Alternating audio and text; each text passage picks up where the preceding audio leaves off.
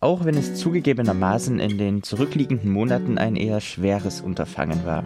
Missionsarbeit ist für viele Christen ein elementarer Bestandteil ihrer Glaubensausübung.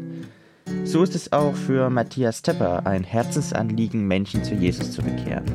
Mit seinem Team Outreach hat er dafür viele Ideen entwickelt, wie dies gelingen kann.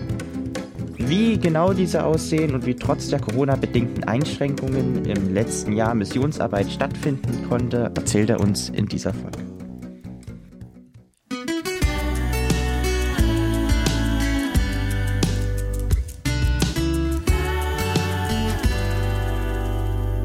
Schön, dass ihr wieder mit dabei seid zu einer neuen Folge von unserem Podcast Kreuzverhör mit Johann. Und dem Manuel. Hallo. Heute soll es um das spannende Thema Missionsarbeit, Mission als Christen gehen und wir sind sehr froh, dass wir Matthias Tepper dafür gewinnen konnten, mit uns darüber zu reden. Hallo Matthias. Hallo Johann und Manuel. Vielleicht erstmal ganz kurz zu dir. Ich denke, einige werden dich noch nicht kennen. Wir geben dir maximal fünf Minuten, kurz was über dich und dein Leben zu sagen und was dich antreibt, jetzt Missionsarbeit zu betreiben.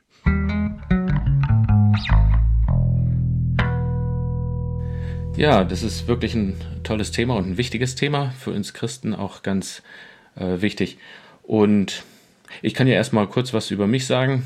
Ich bin Pfarrer hier in Plauen seit dreieinhalb Jahren. Wir sind damals aus, aus Brüssel hierher gezogen und da habe ich schon sehr viel Missionsarbeit gemacht. Ich war der Pfarrer von einer internationalen Gemeinde, englisch sprechenden Gemeinde und das war auch mein Mandat, dort nicht nur Gemeindearbeit, sondern auch Missionsarbeit zu tun. Und das haben wir da gemacht und ich habe ganz viel dabei gelernt. Davon zehre ich jetzt immer noch und lerne immer noch.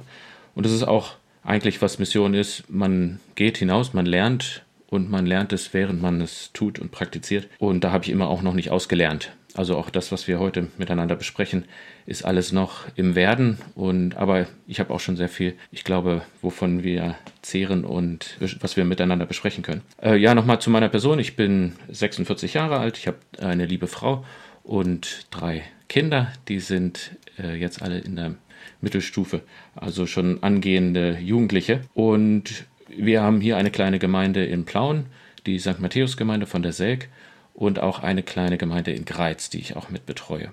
Und gerade die Gemeinde in Greiz ist beide, eigentlich beide Gemeinden, aber auch gerade die in Greiz, ähm, ist sehr missionarisch orientiert, während sie auch sehr klein sind, aber das Verlangen, der Wunsch, da auch zu wachsen und das Evangelium herauszubringen, ist in beiden Gemeinden sehr groß.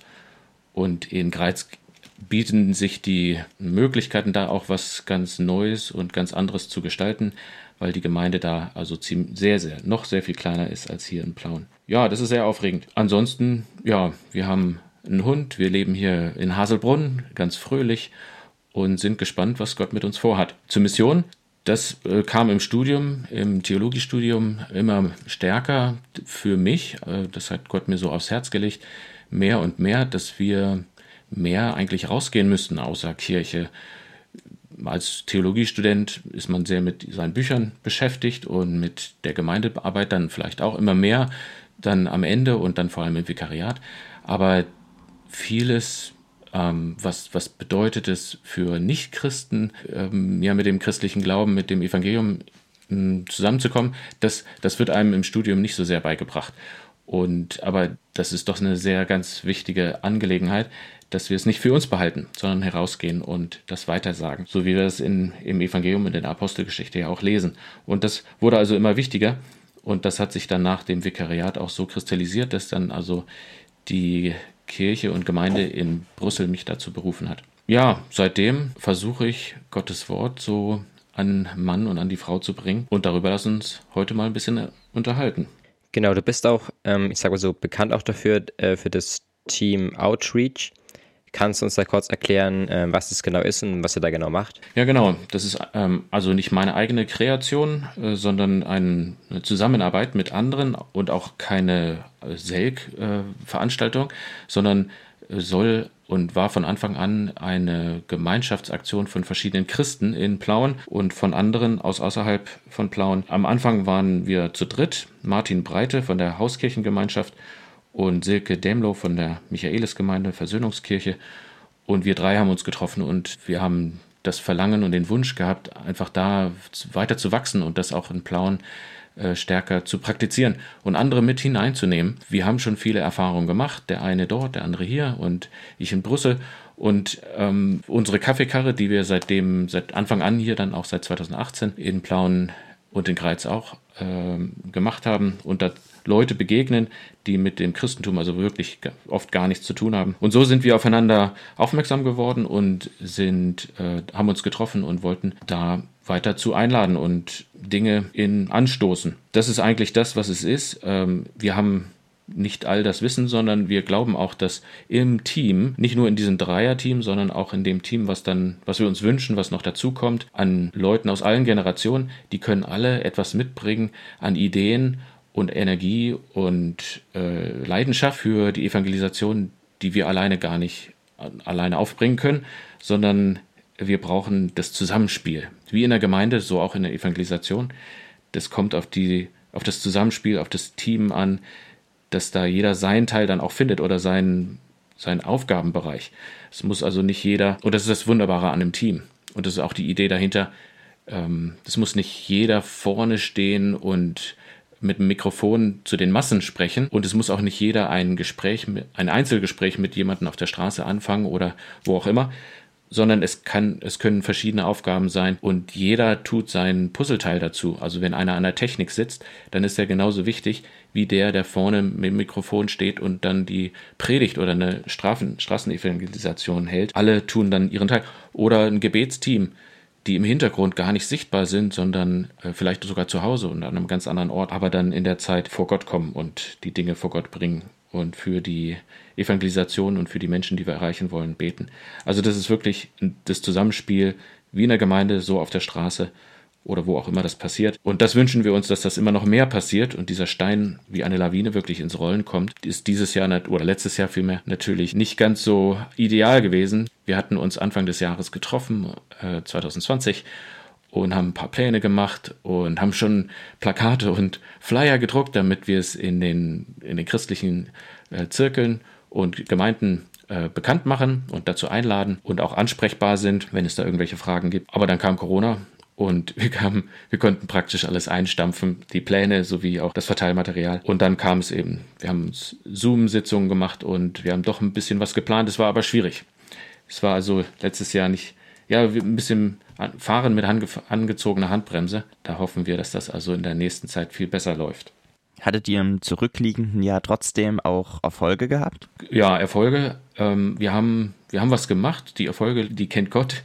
Aber wir hätten uns natürlich sehr viel mehr Erfolge, wenn man das so nennen will, äh, gewünscht. Was wir gemacht haben, ist also, wir haben uns erstmal zusammengefunden. Ich glaube, das ist überhaupt wichtig. Wir haben gebetet, wir haben Gottes Willen gesucht und wir haben uns gegenseitig verständigt, was wir auch eigentlich wollen in der Evangelisation. Und es ist, also wie gesagt, nicht die Selk oder ähm, die dahinter steht, also die das jetzt voranbringt oder eine Veranstaltung ist, aber auch nicht die von der Versöhnungsgemeinde oder von der Hauskirchengemeinde. Und wir freuen uns, wenn, wenn wir jemanden erreichen mit dem Evangelium, ob der dann zu uns oder zu jemand anders kommt, das ist dann zweitrangig.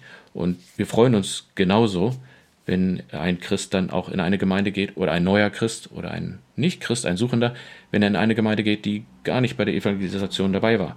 Also da sind wir völlig offen und freuen uns wirklich äh, nur über die Suche und über den Glauben, der dann hoffentlich auch dann kommt.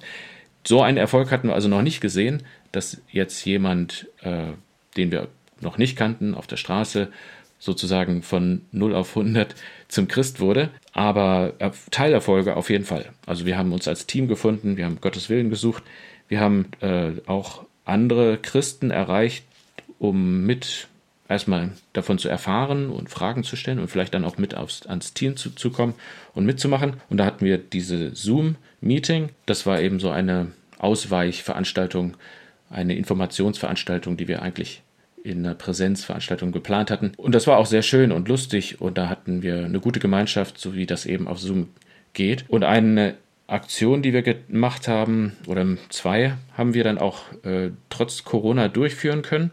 Das eine war zu Pfingsten eine Helium-Gebets-Luftballon-Aktion, Helium-Ballons-Aktion. Da haben wir Leute eingeladen, ihre Gebete, Wünsche und Hoffnungen auf kleine Karten zu schreiben und dann mit Heliumballons in den Himmel sozusagen in Richtung Gott symbolisch zu schicken. Und das war auch wirklich gut angekommen, aber wir mussten durch Corona-Maßnahmen ganz viele äh, Maßnahmen mit Gummihandschuhen und Desinfektionsmittel dort äh, Absperrungen und so. Also es war ganz, ganz schön kompliziert. Trotzdem, wir haben es gewagt und getan und das hat auch Spaß gemacht und da sind auch viele oder einige äh, noch zu diesem Team eben zu dieser Veranstaltung dazugekommen, um uns zu helfen. Und das andere war im Herbst, in den Herbstferien, zur Kaffeekarre haben wir dann noch äh, andere Christen eingeladen, die haben Musik gemacht und haben eingeladen und mit den Leuten gesprochen, waren ansprechbar oder haben andere Leute angesprochen. Und über den Kaffee, über den Tee sind wir ins Gespräch gekommen und da hat sich ganz viel, wie immer an der Kaffeekarre, ganz viele gute Gespräche entwickelt. Und das war toll dann besonders für mich, der ich oft an der Kaffeekarre als Christ alleine stehe oder manchmal auch zu zweit mit dem anderen aus der Gemeinde dass äh, da dann noch ein größeres Team dabei war und wir die Initiative und die Energie, die ich sonst alleine aufbringen, dann eben vervielfältigt haben. Das würde ich also alles aus, als Erfolg verbuchen. Wir wünschen uns natürlich dann aber noch ganz viel mehr Erfolg, wenn wir dann auch sehen, wie die Leute Glauben finden und ihr Vertrauen fassen in Christus und zu den Gemeinden dazukommen und auch zum Missionsteam dazukommen. Das klingt ja wahrscheinlich ähm, jetzt mal alles erstmal sehr gut und sehr positiv, aber habt ihr denn auch negative Erfahrungen gemacht? Also vielleicht Gespräche nicht so gut gelaufen sind oder vielleicht Leute sogar, vielleicht sogar vertreiben wollten oder so? Also wir haben keine Gewalt äh, gehabt, irgendwie, dass wir beworfen wurden oder sowas. Das, wir sind nicht jetzt unbedingt darauf vorbereitet. Wir wissen aber, dass das in anderen Ländern ja passiert, dass man dafür wirklich äh, Verfolgung in irgendeiner Art und Weise erfahren kann. Davon sind wir zum Glück und Gott sei Dank noch sehr weit entfernt. Aber es gibt natürlich hin und wieder mal, dass jemand irgendwie ein negatives Wort fallen lässt oder so. Aber das ist dann auch schon wirklich alles. Ich, ähm, ich erinnere mich da an eine Person, die uns so ein bisschen beobachtet hatte, vielleicht ähm, auf seine Familie gewartet hatte. Und ich bin von diesen Heliumballon-Aktionen aus unserem Sperrbereich sozusagen auf ihn zugegangen, natürlich mit Abstand und Maske. Aber ich habe ihm gefragt, ob er nicht Lust hatte, da wo er jetzt sitzt und ein bisschen wartet, ob er nicht äh, sowas machen möchte, teilnehmen möchte. Und er sagte, um Gottes Willen. Also, und da musste ich lachen, weil das wollen wir ja gerade, um Gottes Willen. Und da hat er erst mal gemerkt, was er gesagt hat. Aber wir sind im Guten, im Frieden auseinandergegangen. Er ließ sich nicht, ließ nicht richtig mit sich reden. Trotzdem äh, sind wir da niemandem böse, wenn er dann nicht daran teilnehmen will oder auch kein Gespräch oder kein Kaffee haben möchte. Aber gerade an der Kaffeekarre haben wir also durchweg gute Erfahrungen, auch bei Leuten, die keinen Kaffee haben möchten. Die sagen, also es ist wirklich eine tolle Sache. Wo kriegt man schon mal was kostenlos und so mitmenschlich und fröhlich und einfach, einfach da sein, einfach verschenken, ohne Hintergedanken. Das gibt es dann natürlich auch, wenn dann wir Kaffee ausschenken und die Leute fragen, warum macht ihr das? Und ich, ich rede dann von der Liebe und von der Gemeinschaft und vom, von der Liebe, meine Liebe für den Kaffee und für Menschen und auch von Gottes Liebe für die Menschen. Und dann sagt, dann kommt das ab und zu dieses Aha, ihr wollt, ihr wollt ja dann doch die Leute, ihr habt ja doch einen Hintergedanken, ihr wollt mit den Leuten über Jesus reden. Ja klar, sagen wir dann auch ehrlich, ist es uns wichtig. Und ansonsten richtig negativ, nee, es gibt manchmal einige schwierige Persönlichkeiten, die vielleicht auch noch auch Gespräche sehr kompliziert machen oder in die Länge ziehen, dann muss man sich daraus auch verabschieden und sagen, es war schön, dich kennenzulernen oder danke für das Gespräch, vielleicht können wir das später nochmal fortsetzen. Aber so richtig negativ haben wir nichts, auch von der Stadt nicht oder Polizei oder von, dem, von der Security, die in der Stadt rumläuft. Alles gut.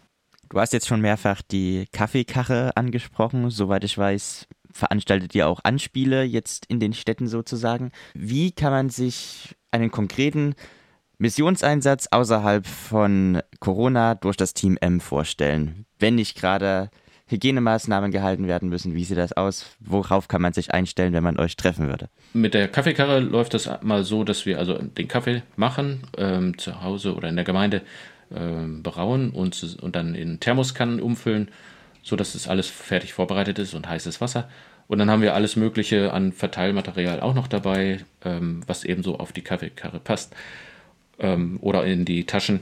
Wir haben tolle Traktate, sind Sie ein guter Mensch oder Informationsmaterial über Veranstaltungen oder unsere Gemeinden, wo Sie mit uns in Kontakt kommen können über Glaubenskurse oder was auch gerade in dem Gespräch dann, was vielleicht, also wir sind dann vorbereitet für jedes mögliche Gespräch, wie auch immer das dann läuft. Wenn die Leute Fragen haben zur Schöpfung, können wir ihnen was geben. Oder zum Evangelium von Jesus Christus, das ist auf jeden Fall immer toll, dann auch mitzugeben.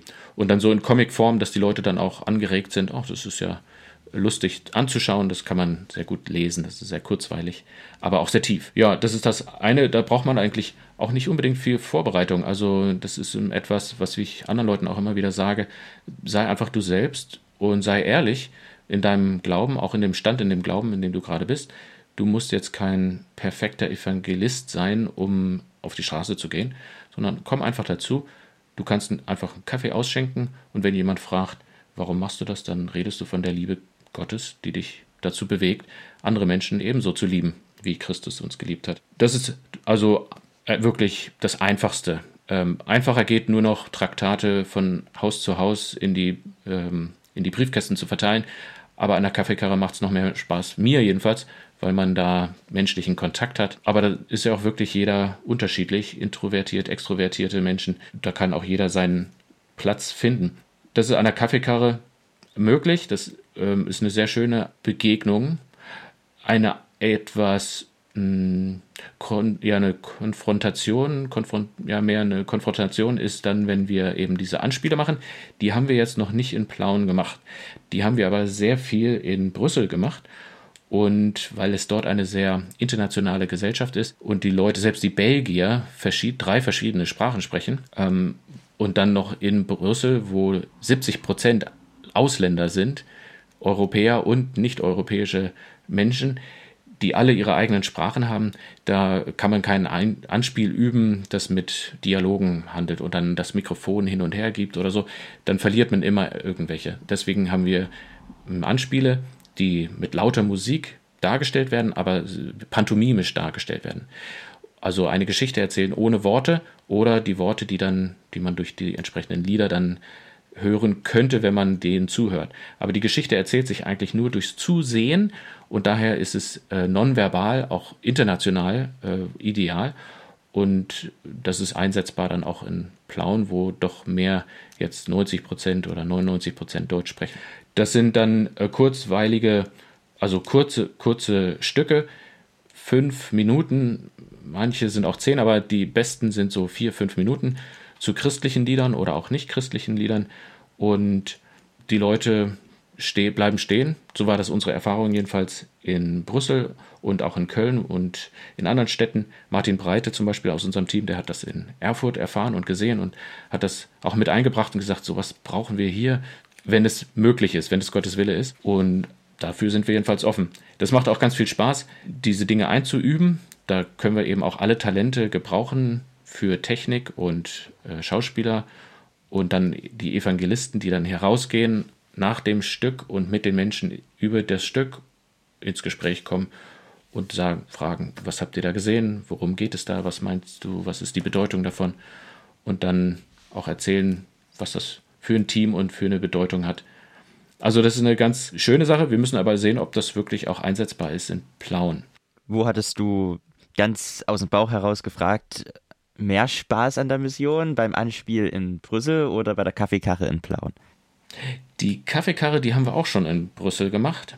Und äh, das hat mir da auch schon sehr viel Spaß gemacht.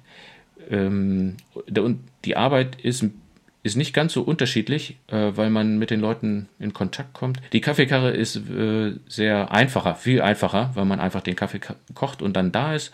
Das Anstrengendste ist wirklich, die Kaffeekarre ins Auto zu laden, den Kaffee zu machen und zu schleppen und dann alles aufzubauen. Aber wenn man erstmal da ist, dann kann ich entspannen. Das, das Schwierigste ist wirklich, wo, wofür ich mich jedes Mal überwinden muss, ist diese Kraftaktion, alles zu beladen und dann dort alles hinzuschieben und dort aufzubauen. Aber wenn ich erstmal da bin, 2 Uhr nachmittags oder so, dann nehme ich mir mal auch meinen ersten Kaffee und dann äh, bin ich relaxed und bereit. Das ist also sehr einfach in dem Sinne. Das viel Schwierigere ist dann eben mit den Menschen, mit den Christen, mit dem Team so ein Stück einzuüben und immer dran zu bleiben, dass wirklich, dass das äh, passt, auch Cheo, also von der Geografie und dass es dann so rüberkommt und dann noch die Christen und das Team so zu schulen, dass sie dann nicht, wenn das Stück fertig ist, auf sich bezogen sind und auf sich zurückgehen, sondern dass sie hinausgehen und, äh, und eben, aber die Intuition sagt immer, äh, jetzt, wenn das Stück zu, zu Ende ist, dann klopfen wir uns gegenseitig auf die Schulter und sagt, hey, das warst du gut oder das nächste Mal machst du es besser. Aber äh, dort dann hinauszugehen und auf die Menschen zuzugehen, das ist der schwierigste Teil dann für das Team. Aber Spaß macht das ganz sehr. Das hat mir, also was jetzt besser ist, kann ich nicht entscheiden, aber was mir in Brüssel eben beides gefallen hat, ist, wenn gerade im Team da dieser Teamgeist, die Energie und die Leidenschaft zusammenkommt und alle an diesem einen Strang ziehen und alle zusammenarbeiten, da wo sie hingestellt sind und dann und dass das zu so einem Zusammenspiel kommt. Und, und das, das spüren die Leute auch, dass dieses Team etwas darstellen will und eine Botschaft hat. Und wenn die Leute dann erfahren haben, wir fangen, wir haben meistens immer angefangen mit so einem Tanzstück, äh, The Cupid Shuffle heißt das, äh, wo alle wie bei Macarena dieselben äh, Bewegungen machen und andere Leute noch schnell dazukommen können, die das Stück gar nicht kennen, weil es so einfach ist mitzumachen. Und das hat erstmal gar nichts mit Christentum oder christlicher Kirche oder Botschaft zu tun. Es ist einfach nur Spaß und haben und eine, eine Zuschauerschaft zu gewinnen, so dass es dann einen Halbkreis oder einen ganzen Kreis um dieses Team herum gibt. Und das macht schon Spaß. Da, war ich auch immer gerne dabei, mitzutanzen auf der Straße. Und dann geht es sofort nach diesem Stück über in dieses Anspiel. Und da bleiben die Leute dann gleich stehen und sagen, ach, die Show geht weiter. Und danach gehen wir dann auf die Leute zu und versuchen sie in ein Gespräch zu verwickeln. Und dieser ganze Prozess hat vielleicht mit dem Gespräch am Ende eine halbe Stunde gedauert. Manche Gespräche vielleicht noch länger, manche kürzer, aber das war also wirklich super, super cool, super spannend. Und in Brüssel ist es dann auch passiert von dem, was wir dann erfahren haben, dass Menschen dann nur durchs Ansehen dieser, äh, dieser Anspiele Christen geworden sind, die vorher nicht Christen gewesen sind. Die haben gesagt, hier, das ist Jesus Christus. Also sie haben die Botschaft von Jesus, von der Vergebung, von der Rettung von Sünde gesehen und auch miterlebt in diesem, in diesem Stück. Das sind die aufregendsten Ereignisse dabei. Ich würde nochmal auf die Gespräche hinausgehen und da nochmal eine Rückfrage stellen. Und zwar, woher nimmst du eigentlich den Mut und die Kraft, auf Atheisten zuzugehen, die vielleicht auch schlecht über dich und deinen Glauben erstmal denken? Mut braucht man wirklich und Motivation. Und das kommt aus dem Glauben, aus dem Evangelium. Also wir, wir unterscheiden zwischen zwei Motivationen. Die eine ist die äußere Motivation, so wie ich das immer sage. Die äußere Motivation ist, dass Christus uns ja einen Befehl gegeben hat, den Missionsbefehl zum Beispiel in Matthäus 28 oder Markus 16, wo Jesus eindeutig sagt, geht raus. Das ist ein Befehl, das ist imperativ mit Ausrufezeichen, geht hinaus, predigt das Evangelium. Oder tauft sie, auf den Namen des Vaters, des Sohnes und des Heiligen Geistes und lehrt sie halten, macht alle Völker zu Jüngern. Also das ist ein eindeutiger Befehl. Ich liebe Christus und wenn mein König mir einen Marschbefehl gibt, dann müssen wir als Christen gehorchen. Das ist aber eine äußere Motivation, die von außen auf mich draufgelegt wird. Eine innere Motivation ist, dass ich es ja auch will, weil ich spüre, wie Christus mich liebt und wie Christus alle Menschen liebt das ist die innere Motivation, die mich, mich drängt, der äußeren Motivation oder dem äußeren Befehl auch nachzugehen und nicht das irgendwie abzulehnen oder anderen zu überlassen, sondern zu sagen, Christus hat seinen Jüngern befohlen und, und ich bin einer seiner Jünger, so wie alle Christen, geht hinaus, mach, bringt ihnen die gute Botschaft. Die, es ist ein, und deswegen glaube ich, und das ist eine innere Überzeugung, die dann daraus wächst, das ist ein Menschenrecht für alle Menschen, das Evangelium klar und eindeutig bezeugt zu bekommen oder dargelegt zu bekommen. Und ob sie sich dann dafür entscheiden oder nicht, das ist ja nicht in meiner Sache. Das ist Christus Werk und des, des Heiligen Geistes, aber nicht meine Sache. Meine Aufgabe ist es nur, das Evangelium so deutlich und mit so viel Liebe äh, darzulegen wie möglich. Deswegen verschenken wir den Kaffee und verkaufen ihn nicht. Deswegen gehen wir auf die Leute zu und verurteilen sie nicht, wenn sie uns beschimpfen würden oder wenn sie das ablehnen, sondern wir, wir geben ihm mit, was sie gerade mitnehmen können. Das ist die Motivation, die kommt aus meiner Liebe zu, oder erstmal aus Christi Liebe zu mir und meine Liebe dann zurück zu uns. Da ich erinnere mich auch an den Vers im ersten Johannes 4, wo, äh, wo Johannes schreibt, lasst uns lieben, denn er hat uns zuerst geliebt. Also die Liebe ist die treibende Kraft hier. Jetzt bist du ja mit deinem Team ähm, eher, sag ich ja, wenige Leute wirklich, ähm, obwohl es eigentlich ja so viele Christen gibt, ja auch gerade hier in Plauen. Was denkst du, woran es liegt, dass gerade vielleicht sich gar nicht mehr so viele trauen, auch wirklich draußen auf die Straße zu gehen und von ihrem Glauben zu erzählen? Ja, wir sind nicht ähm, sprachfähig oder wir machen uns auch nicht gegenseitig sprachfähig und das äh, hänge ich oder das, das äh, kreide ich mir auch selber an als Pfarrer. Ich möchte, dass meine Gemeindeglieder und meine Schäfchen alle sprachfähig sind, über den Glauben zu lernen, zu, äh, zu reden. Aber das haben wir nicht gelernt. Auch ich als äh, Jugendlicher habe das nicht gelernt. Ich habe erst als Jugendlicher gelernt, äh, frei zu beten. Meine Eltern haben mir das nicht beigebracht. Und wenn es unsere Lehrer und unsere Eltern uns nicht beibringen oder unsere, mh, mm, unsere Vorbilder, dann machen wir das ja auch nicht und dann bleibt da so eine Angst, man könnte etwas falsch sagen oder falsch machen. Wir überlassen das dann lieber den Professionellen, die das gelernt haben, den Evangelisten oder den Pfarrern und man schweigt lieber. Und man kann ja auch noch andere Dinge tun, aber wenn man wirklich auch dem Mandat Christi folgen will, dass wir sprachfähig über das Evangelium reden, da wo wir gefragt werden, dann, äh, dann können wir das auch lernen, auch Leute, die da noch sehr angstbesetzt sind. Aber es ist wirklich man braucht auch Mut, über den Glauben zu reden. Vielleicht fällt das unseren, uns Europäern oder Deutschen besonders schwierig, weil wir sagen, Glauben, darüber redet man nicht. Das ist was Persönliches, das muss jeder mit sich selber abmachen. Oder das, ja, in anderen, in anderen äh, Kulturen ist das äh, ganz anders. Diese, die gehen dann, die platzen förmlich vor, vor Energie und, und Leidenschaft, dass sie es aller Welt sagen wollen. Wie die Frau in Johannes 4 mit am, am Brunnen, die gar nicht anders kann, die ausgestoßen ist, aber die so voller Liebe für Christus ist, dass die das ganze Dorf zu Christus bringt und, und zum Glauben bringt. Ja, ähm, was uns oft schwerfällt, also ist, dass wir auch dieses das Mandat gar nicht so für ernst nehmen. Das kann auch noch dazu kommen. Das kann auch bei den Kirchenleitern und Gemeindeleitern der Fall sein. Sondern wenn wir, wenn wir das immer wieder betonen, wie wichtig das ist, wie wichtig das ist, wenn wir dafür beten, das ist schon der erste Teil. Aber wir kümmern uns auch oft lieber um die eigenen Probleme in der Gemeinde und über den Hausbau, also den Kirchbau und oder die eigenen Kreise und was es auch wirklich alles wichtig ist. Aber da fällt oft dann dieses Mandat hinten runter. Christus hat nicht gesagt, gesagt baut Kirchen, sondern er hat gesagt, sucht die Verlorenen. Baut meine Kirche, das sind die Herausgerufenen, die Menschen. Die Menschen sind ja die Kirche. Also da dann die Prioritäten richtig zu setzen und dann ist es einfach immer einfacher, alles beim Gewohnten zu lassen. Man hat es nicht gelernt und wenn man erstmal jahrzehntelang so gelebt hat, dann ist es auch wirklich schwer, da etwas anders zu machen. Deshalb ist meine, meine Hoffnung ganz sehr, dass wir die Jugend erreichen, weil die eben noch nicht so festgefahren ist in ihren Gewohnheiten. Und das ist wirklich ein Phänomen. Äh, wenn man älter wird, dann macht, schlägt man Wurzeln und man und die Jugend, die hat einfach, äh, wenn die für irgendwas begeistert ist, dann ist die nicht aufzuhalten. Deswegen glaube ich und habe ich immer ganz viel Hoffnung auf Jugend und bin auch immer äh, liebend gerne mit der Jugend zusammen, weil es da eine Leidenschaft gibt, die ältere Generationen manchmal nicht haben. Aber es gibt Ausnahmen und äh, Evangel Evangelisation kann wirklich von allen Generationen, von allen Menschen gemacht werden. Ich habe gerade gelesen von einer, ich glaube, die war 109 Jahre alt, die immer noch Mission treibt mit 109 Jahren.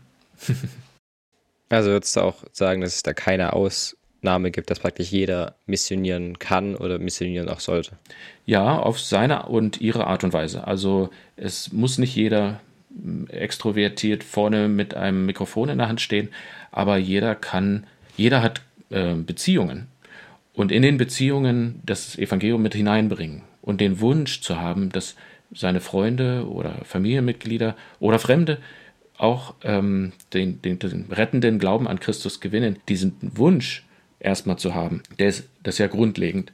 Und dann, egal wie Gott dich geschaffen hat und mit welchen Gaben er dich gesegnet hat, kannst du, weil doch jeder Mensch in Beziehungen steht, kann auch jeder Mensch auf große oder kleine Art und Weise, aber auch immer wichtiger Art und Weise Christus bekennen und Menschen über Christus aufklären. Also ist praktisch Missionieren mehr als nur auf die Straße gehen. Man kann es auch jetzt ich sag mal so, mit seinen eigenen Gaben und Mitteln machen und vielleicht sogar auch in eher in privaten Kreisen. Auf jeden Fall. Also es ist ein Lebensstil und nicht nur eine, äh, eine, Aktion, die einmal im Jahr oder fünfmal im Jahr oder einmal im Monat oder so passiert, sondern es ist ein Lebensstil. Also mein, meine Lebenseinstellung ist Christus zuerst und, und viele Menschen dafür zu gewinnen. Leute, die in der Gemeinde sind, die schon bei Christus gehören und Leute, die noch nicht dazu gehören. Das eigentlich Evangelisation ist vielleicht falsch, wenn wir sagen, das, das ist jetzt, äh, das hat Priorität.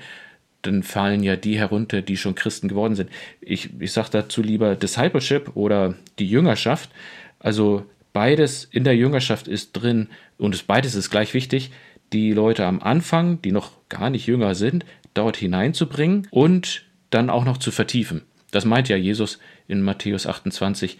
Äh, wenn wir sie taufen, dann beginnen wir den, das Leben mit Christus, das ist der Anfang. Wir sollen die, sie dazu hinbringen, dass sie sich taufen lassen wollen. Und dann lehret sie halten als alles, was ich euch befohlen habe. Das ist ja unsere Predigt und unsere Gemeindekreise und unseren Jugendkreise und oder, oder junge Gemeinde und wie, wie wir sie alle nennen, wo wir im Gespräch oder in der Seelsorge, wo wir das, was wir glauben, vertiefen. Und deswegen ist äh, Jüngerschaft dort anzufangen und zu vertiefen eigentlich das Nonplusultra, das Wichtigste.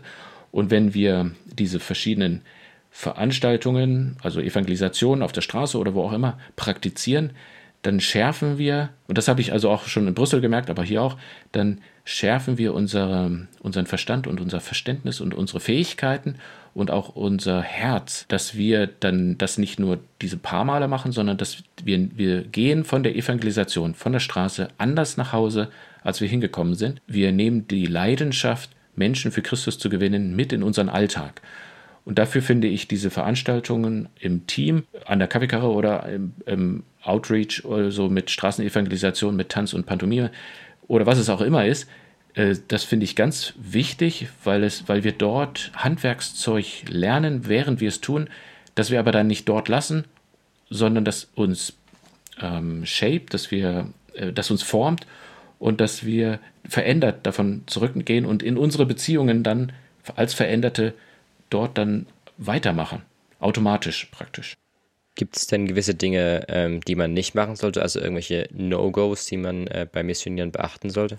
Sicherlich, also niemals jemanden drängen, irgendwie ein Bekenntnis abzulegen. Ähm, wir sammeln hier keine äh, Lebensübergabegebete irgendwie, dass jemand sagt, ich habe heute, wie viel hast du heute gewonnen? Ich habe drei Lebensübergabe gehabt oder ich habe keine und bin total enttäuscht oder so, sondern ähm, also das ist kein Druck, kein Drang.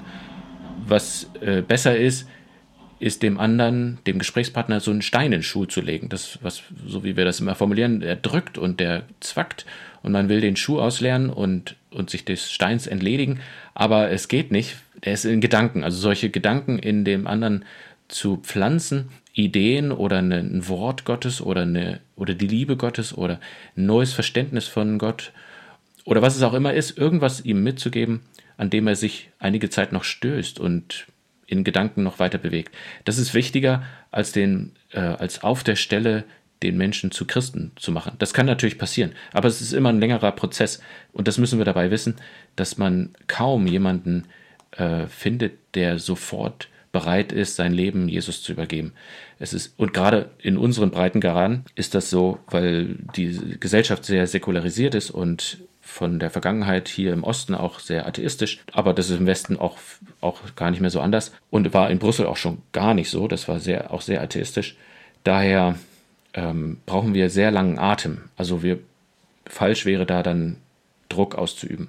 Oder eine andere Sache, worauf wir verzichten oder was wir äh, vermeiden wollen, ist, dass wir das Argument oder dieses hm, Streitgespräch, wenn man so will, gewinnt und dem anderen sozusagen äh, besiegt im Gespräch den, mit den Argumenten, sondern wir wollen den Menschen gewinnen mit Liebe, auch mit der Wahrheit, aber nicht so, dass der andere so vor den Kopf gestoßen wird, dass er, dass man sich streitet und im, im Streit auseinandergeht, sondern wir suchen immer den Frieden und die Gemeinschaft, ohne jetzt den, die Wahrheit irgendwie zu minimieren oder, oder äh, zu, ähm, zu verwässern. Da dann, also die, das ist ein Fein, Feingefühl, braucht man dafür, die Wahrheit, für die Wahrheit zu stehen, aber die, die Freundschaft des anderen dabei nicht zu verlieren, sondern den anderen als Freund zu, zu sehen, vorher und nach dem Gespräch. Was hältst du dann beispielsweise von solchen Vorgehensweisen, wie es bei den Zeugen Jehovas praktiziert wird, wo sie von Tür zu Tür gehen, die Leute nach und nach abklingeln? Ja, so äh, Klinken putzen kann man natürlich auch machen und ist auch nichts dagegen zu sagen, ähm, je nachdem, wie es dann äh, gehandhabt wird.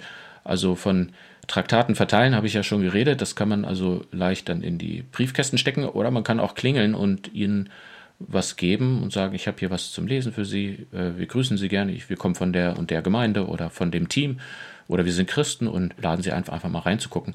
Klar, ist immer die Frage, ob wie gut oder praktisch das ist, wie in der Kultur das dann auch ankommt, ob das dann hier in unseren Breitengraden dann auch gut ankommt, wenn sich die Leute zu Hause gestört fühlen oder alleingelassen wollen, werden wollen oder dann auch sehr skeptisch sind, wer dann da an Fremdes hier so an meiner Haustür klingelt oder ob sie dann überhaupt jemand, ob man überhaupt jemanden an, antrifft. Ob das die beste ähm, Investition der Zeit ist, ist dann muss man eben abschätzen.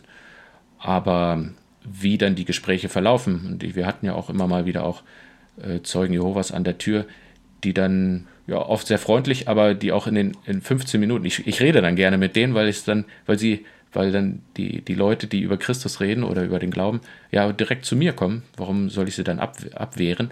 Bei mir finden sie immer ein offenes Ohr, aber auch einer, einen, der mit ihnen dann gerne ähm, ein gutes, ein gutes evangelistisches Streitgespräch führen möchte. Daher, ja, habe ich aber auch schon gemerkt, dass sie reden und irgendwas, mich zu was, etwas gewinnen wollen, aber Christus und seine Liebe nicht mit einem Wort erwähnen. Und so, und das muss eben rüberkommen, dass wir den Menschen nicht für unsere, unser Haus, unsere Gesellschaft, unsere Institution gewinnen wollen, sondern dass wir, dass wir sie für Christus begeistern wollen und wissen lassen wollen, dass Christus schon begeistert ist von ihnen. Ja, kann man, kann man machen, habe ich jetzt aber noch nicht gemacht, Klinken putzen gehen. Weil wir auch jetzt gerade zum Ende kommen, ähm, würdest du so sagen, dass so auch was Wichtiges mit ist, dass man auf jeden Fall auch mit dem Herzen dabei ist? Und nicht einfach nur versucht, praktisch so, ich sag mal so zahlenmäßig Leute zu überzeugen. Ja, auf jeden Fall.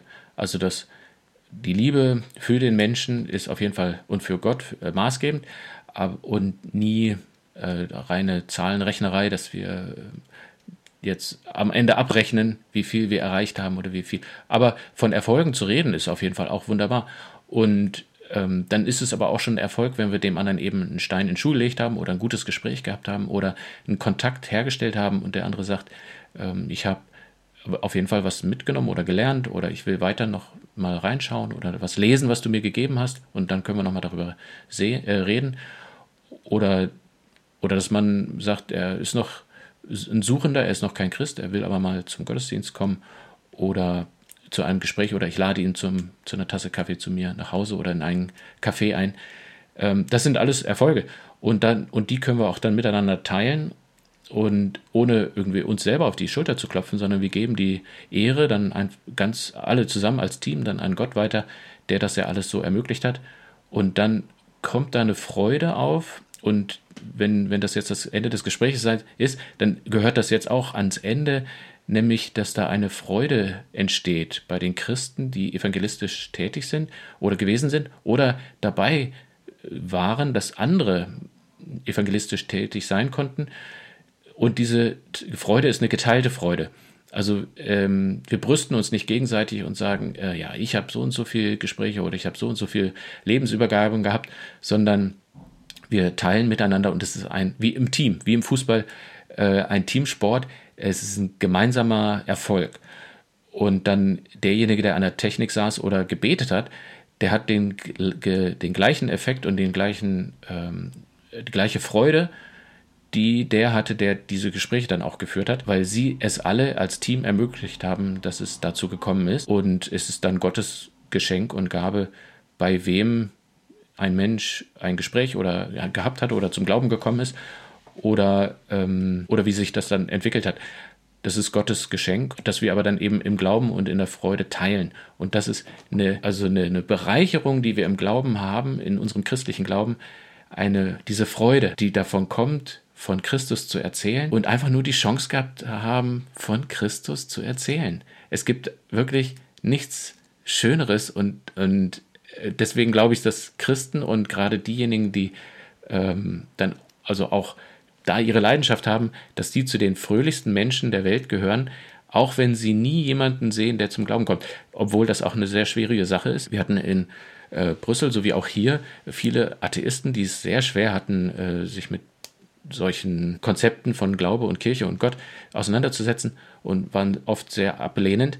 Also freundlich, aber ablehnend. Nein, danke. Ähm, und das ist schon, das ist schwer, wenn man die Leidenschaft hat und dem anderen versucht, das Gute zu geben, die gute Botschaft und sie es immer wieder ablehnen. Aber die Freude doch und, und darauf besinnen wir uns. Es ist nämlich nicht unser Werk, sondern Christi Werk. Wir sind nur berufen, hinauszugehen und Gottes Wort zu verkünden. Und dann lassen wir das, was dabei ja dann rauskommt, der Erfolg und das Resultat ihm. Und, und das ist eine, eine sagenhafte Freude.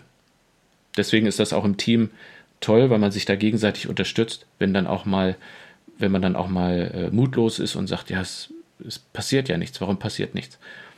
Da ist es gut im Team dann zu evaluieren, zu planen, umzuplanen, was Besseres zu machen und vor allem sich dann auch gegenseitig zu stützen und zu sagen, äh, wir haben Gottes Wort verkündet, das ist wunderbar.